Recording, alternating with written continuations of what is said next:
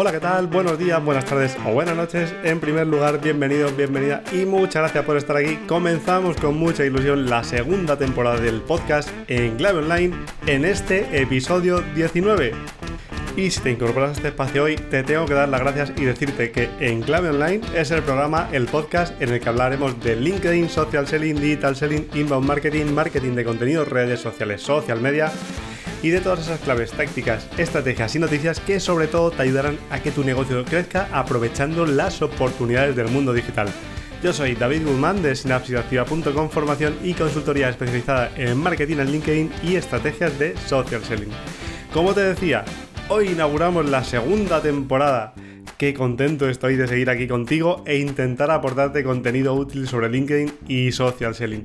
Si eres de los históricos, de los que ya han estado en la primera temporada, muchísimas gracias por seguir acompañándome, muchísimas gracias por tus valoraciones y estrellas en iTunes, en Apple Podcasts, en cualquier sitio donde hayas ido y hayas dejado tus reseñas. De verdad que muchas gracias porque esto ha hecho que, bueno, nos animemos a que este proyecto continúe y y lo haga con vosotros.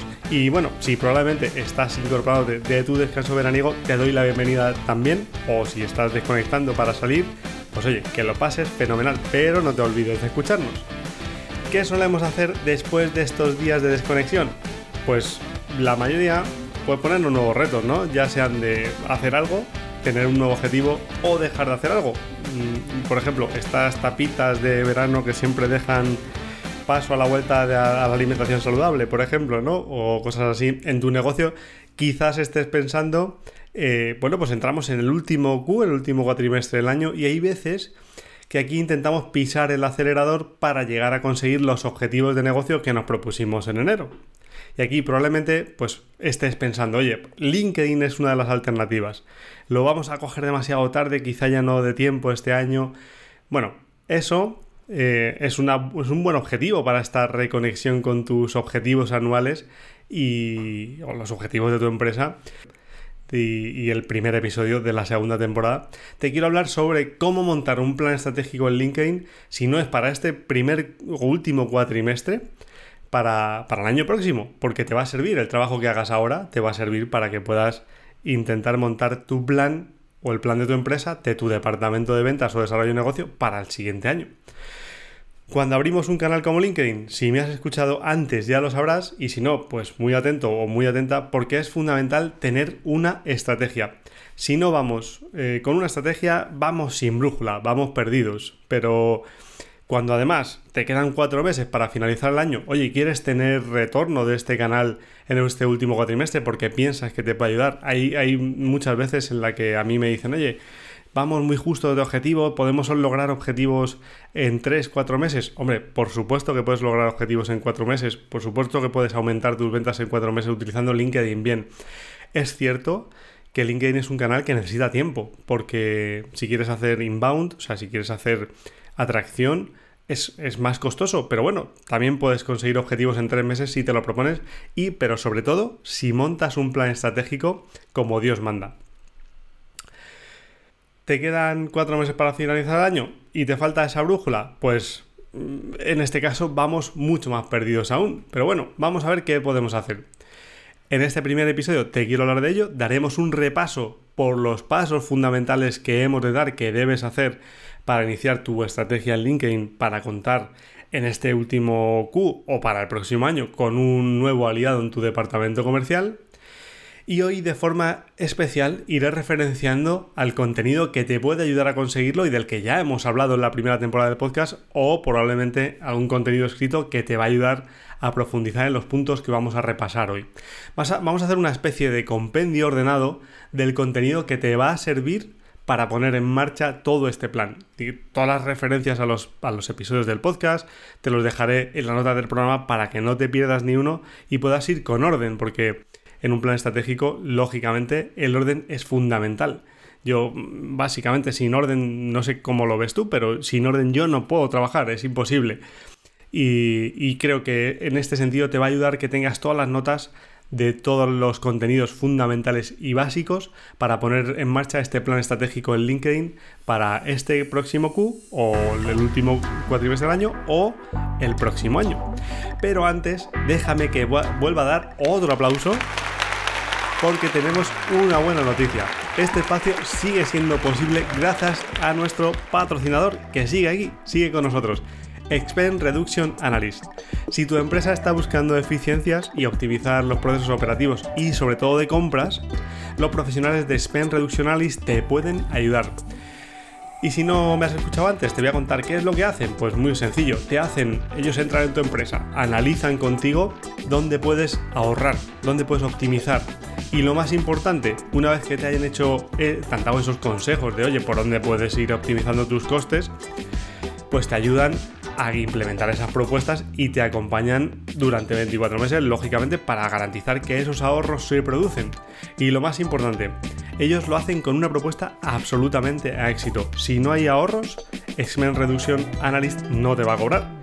Con lo cual, yo creo que es muy interesante para un empujoncito a la cuenta de resultados en este último cuatrimestre para poder ahorrar y que nuestro balance salga mucho mejor en nuestras cuentas anuales. Los encuentras en expertreduction.com. De todas maneras, como siempre, te dejo sus coordenadas en la nota del programa. Y ahora sí, vamos a comenzar con el tema de hoy. La primera gran cuestión. Tenemos cuatro meses para final de año. ¿Es posible montar un plan que dé resultados en LinkedIn en cuatro meses? Sin duda. Hay con clientes en las que hemos conseguido resultados incluso durante las dos, tres primeras semanas. Pero también es buen momento para ir pensando en la estrategia del próximo año. Así que te recomiendo que el primer tip que te quiero dar es que no pienses en corto plazo. Piensa a largo plazo, no tiene por qué no dar resultados un plan en LinkedIn a corto plazo en este último Q, pero vamos a pensar en un plan estratégico a largo plazo porque eso te va a garantizar que lo que hagas ahora tiene valor para el próximo año. Si muchas empresas, y en empresas en las que yo he trabajado anteriormente también, se plantean hacer un objetivo, o sea, se plantean hacer o replantearse el plan estratégico que ya tienen montado durante el último Q, para, lógicamente, en enero tener ese go al nuevo plan. Bueno, pues yo te recomiendo que metas ahí esta caja o esta, esta, mm, esta pieza de LinkedIn porque te va a ayudar. Si no es en el próximo Q, en el próximo, en el próximo año. Pero bueno, vamos a ver. Te propongo, sobre todo, que hagas seis pasos para que puedas montar tu plan estratégico en LinkedIn o el de tu empresa, el de tu departamento, eh, en fin, el de tu empresa, vaya.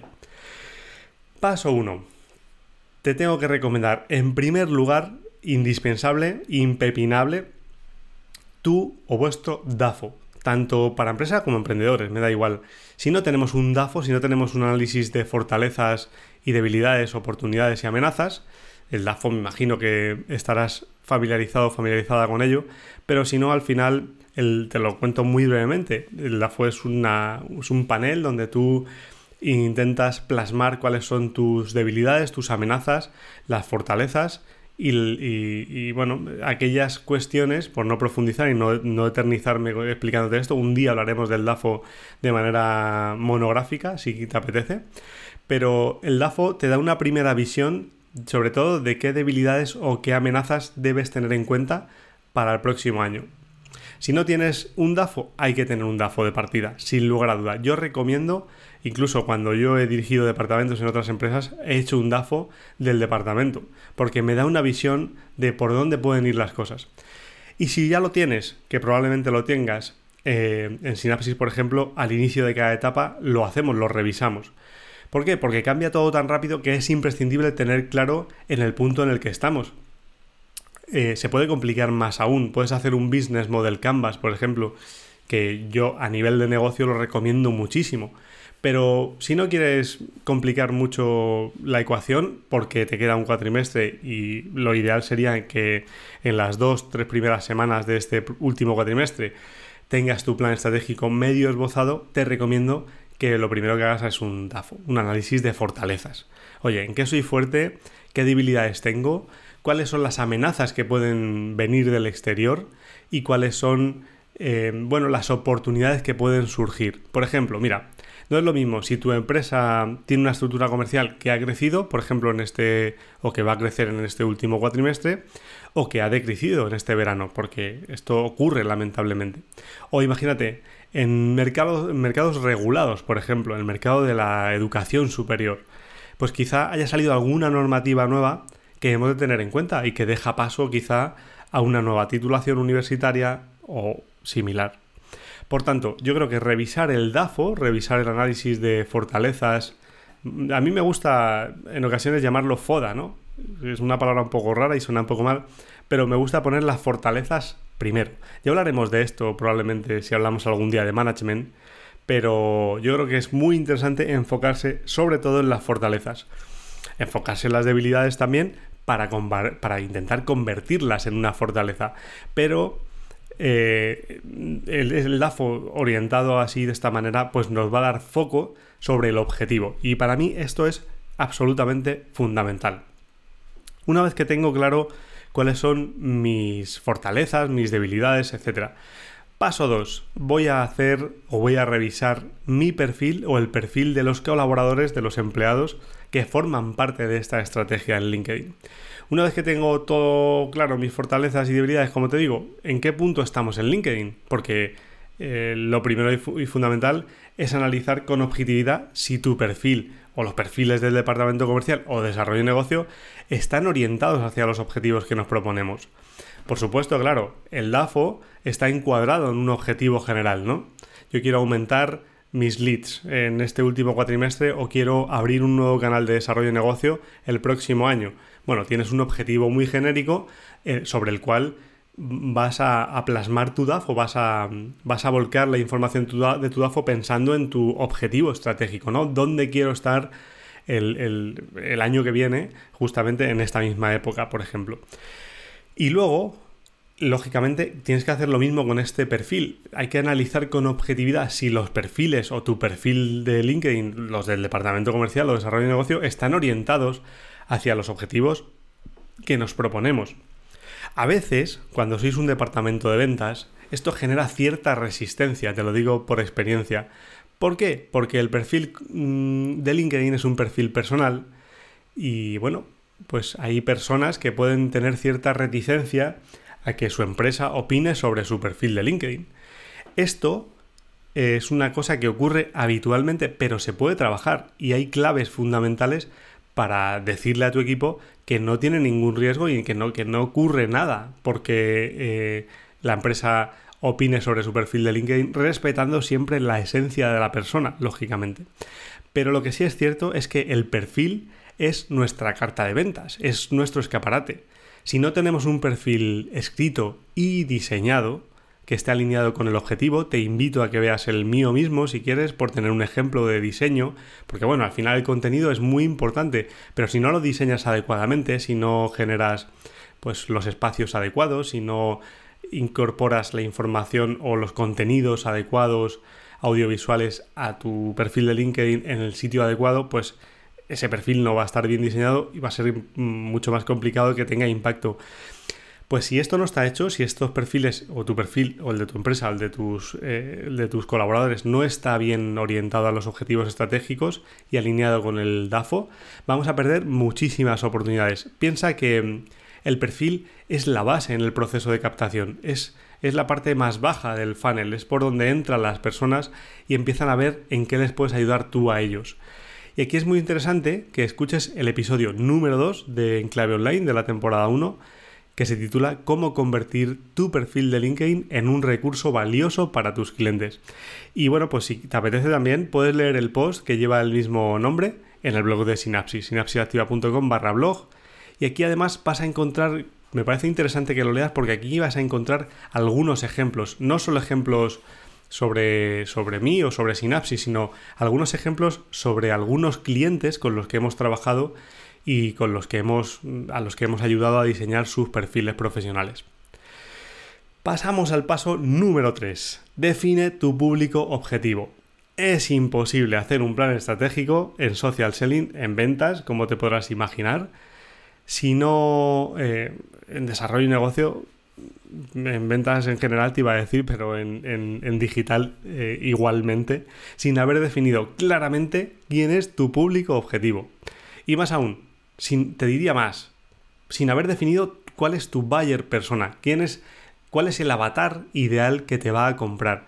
Porque bueno, sabéis que son dos conceptos diferentes, ¿no? Tengo por un lado el target, digamos que es un, el público general, ¿no? Me, me no sé, me, dirijo a directores de compras de empresas de más de 500 empleados. Fenomenal. Eso es un target y eso es un target eh, definido, identificado. El buyer persona va un poquito más allá. Debemos saber quiénes son esas personas a las que me quiero dirigir.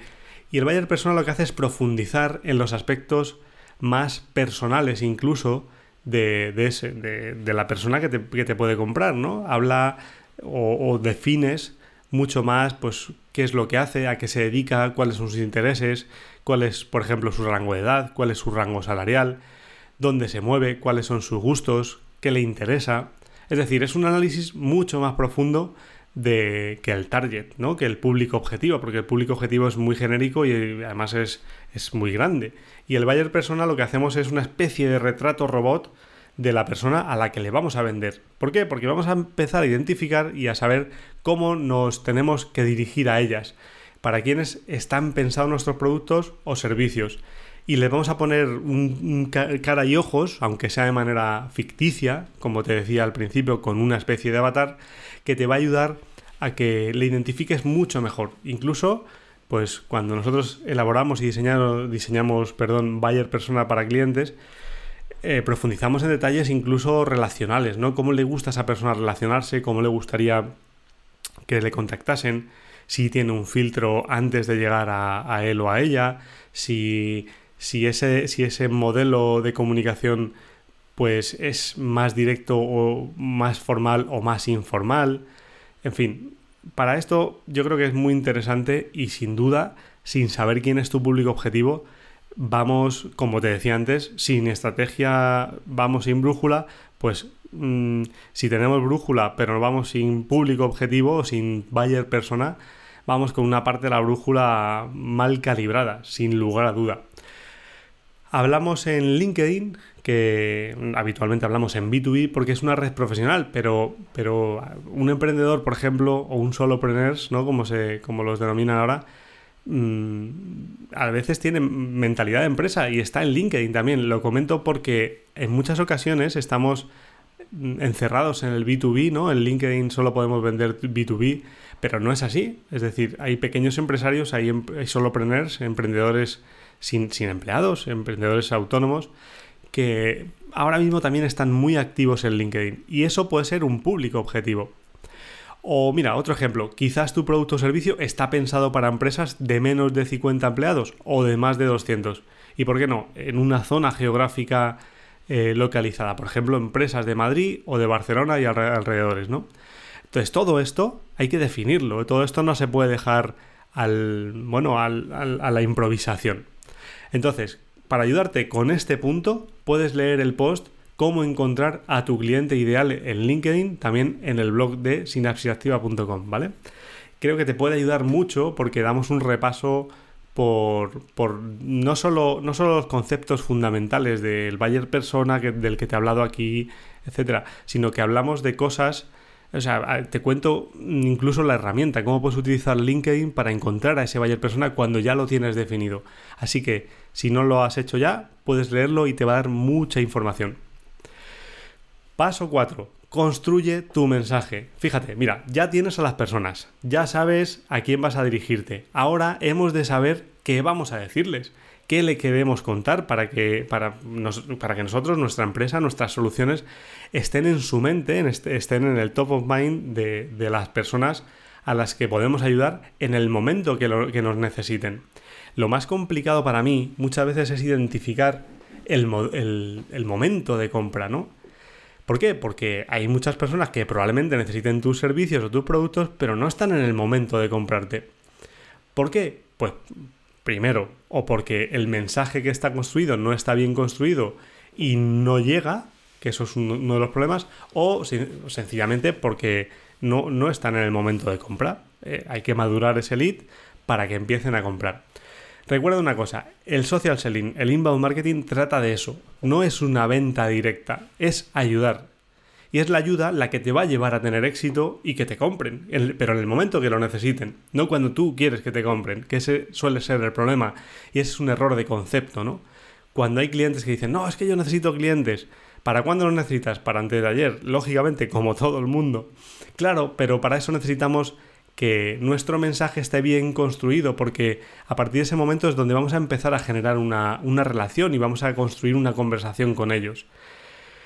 Esto muchas veces no es sencillo, diría yo que es eh, la parte más complicada y la parte más importante. Así que es muy importante que te concentres en desarrollar y diseñar este mensaje que sea capaz de llegar a tu audiencia y les ayude. Aquí vas a tener muchísimas dudas, te lo digo por propia experiencia con nuestros clientes. Vas a tener muchas dudas porque en muchas ocasiones mm, en empresas en las que no se conocen esas fortalezas o no se han dedicado a pensar en, oye, cuáles son nuestras fortalezas, en qué podemos ayudar, o en las empresas más pequeñas, sobre todo, lógicamente las más grandes, normalmente suelen tener un plan estratégico de marketing y ventas más grande, que es donde está toda esta información. Y ahí eh, te diría que, bueno, aunque la tengas, es importante aterrizar la LinkedIn porque LinkedIn es un canal totalmente diferente.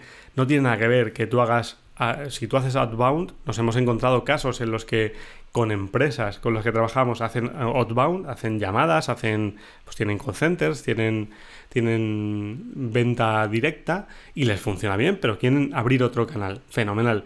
Pues ese mensaje no puede ser igual necesariamente tiene que ser diferente. No me refiero a la propuesta de valor, porque la propuesta de valor probablemente sea la misma, porque tus productos o servicios no cambian.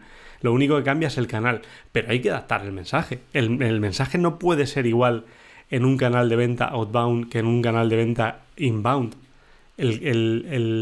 la, forma de llegar, ¿no? ¿Me entiendes? ¿no? Al final... Mm, una persona que hace una llamada a, puerta fría, pues tiene la posibilidad de que, bueno, dar, dar, con la tecla y que esa persona a la que esté llamando necesite el servicio y le escuche. Pero en, inbound, en, en, LinkedIn, en social selling, lo más normal es que cuando recibas un mensaje que no te interesa, automáticamente lo deseches, ni siquiera lo leas. ¿Por qué? Porque estás... Mm, no te interesa, no, tu, cerebro automáticamente se protege entonces piensa que hay alguien que le viene a robar su tiempo y probablemente su dinero y entonces eh, eh, robar en sentido figurado, lógicamente, y entonces probablemente ni siquiera te lee. Por eso el mensaje es importante. Y hay una clave hiper importante, que es que ese mensaje sea capaz de ayudarles. Si detectan que les vas a vender, automáticamente lo desecharán. En cambio, si detectan que les vas a ayudar, ese mensaje va a tener, sin lugar a duda, va a tener muy buena recepción.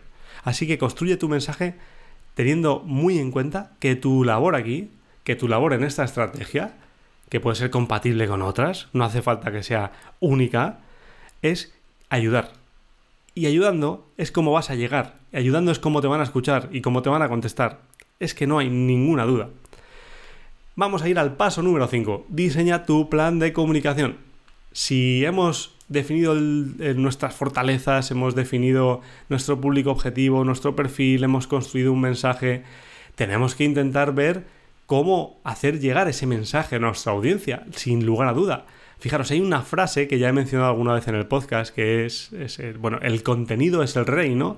Dijo Bill Gates allá por los años 90, y esta frase para mí sigue muy viva, porque el contenido es el, que te llevará a que tu empresa o tú seáis visibles. Fijaros, hay varios pasos antes de la venta. Primero tienes que ser visible para que luego la gente pueda reconocer tu valor, para que puedan conocerte, para que, para que te descubran al fin y al cabo. Una vez que te conocen, tienes que ser, resultar creíble, tu mensaje tiene que llegar, tiene que calar. Y una vez que ese mensaje ha calado, pues tienes que conseguir autoridad antes de que te compren. Hay un proceso de compra, no es automático. Y para mí el, contenido aquí sigue siendo el rey. Es cierto que podemos hacer estrategias de envío de mensajes y esto está, está muy, es muy habitual ahora, ¿no? Y probablemente a ti te lleguen y también te, y también te lleguen, ¿no? Pero sin el contenido aquí vas, vas a, o sea, no te va a funcionar igual. Tienes que generar contenido porque el contenido es lo que, lo que, lo que va a dar ese plus de, de confianza al usuario para que te vea y ahí empieza a fijarse en ti. Yo creo que junto al mensaje, este es el paso más importante.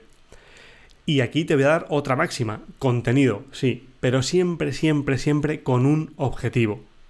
Y en ese objetivo también tiene que estar el calificativo, que es ayudar. Si tu contenido no ayuda, tu contenido probablemente no sea relevante para él o ellos, para tu público objetivo. Así que siempre contenido con esa máxima, ayudar, ayudar sin, mm, sin excepción. Paso número 6 y último, por, por ahora, ¿eh? porque el plan estratégico puede tener más pasos, pero en estos primeros, en este primer episodio de la, primera, de la segunda temporada te quiero hablar de estos seis. El paso número 6 es conecta. Sin conexiones, LinkedIn no sirve absolutamente para nada.